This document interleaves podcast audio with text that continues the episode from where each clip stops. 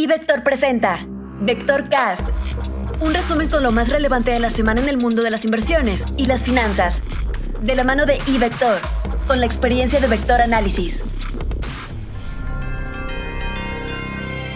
Comentario económico. La invasión de Ucrania por parte del ejército ruso afectará la economía global y retroalimentará la inflación, poniendo en aprietos a los bancos centrales del mundo. El dilema será entre favorecer la recuperación económica o combatir la inflación. El Banco Central mexicano, al parecer, tiene resuelto este problema.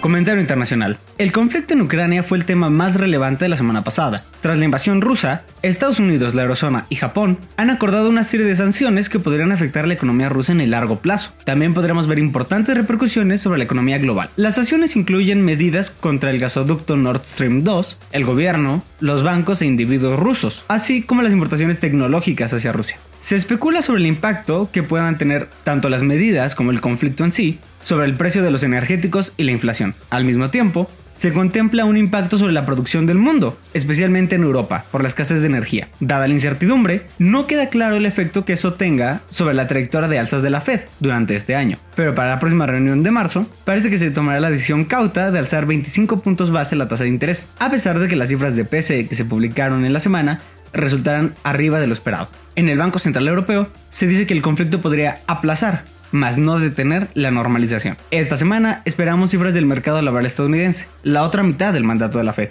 donde la tasa de participación será la cifra más relevante. También esperamos datos de la inflación en Alemania, que podría tener una preocupación extra dado el conflicto en Ucrania. Por lo que se refiere a la economía mexicana, lo más relevante de esta semana será la publicación del informe trimestral de inflación de Banco de México. Como es usual, el mercado estará atento a las proyecciones de inflación y de crecimiento económico de nuestro Banco Central.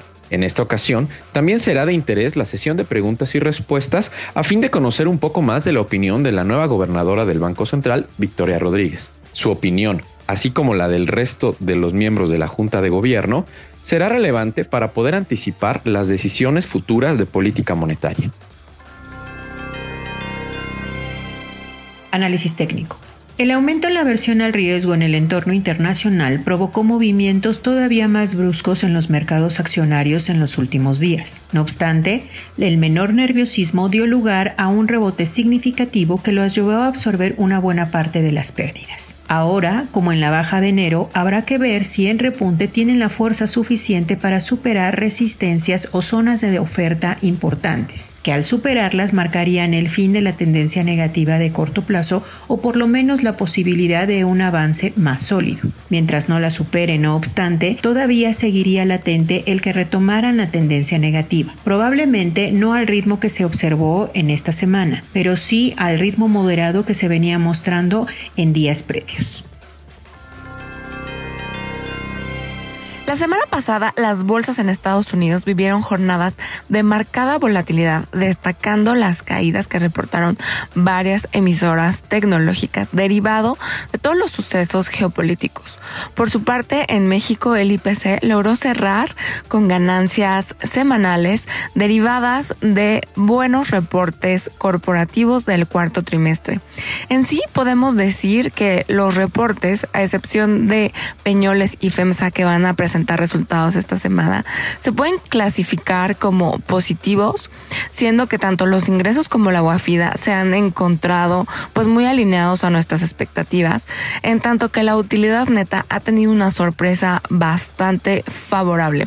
Esta semana la atención se va a concentrar principalmente en el calendario macroeconómico, sobre todo en Estados Unidos, siendo que se espera la publicación del Beige Book, así como la nómina no agrícola correspondiente al mes de febrero, al cierre de la semana, en la antesala de la reunión de política monetaria de la Reserva Federal a mediados del mes de marzo.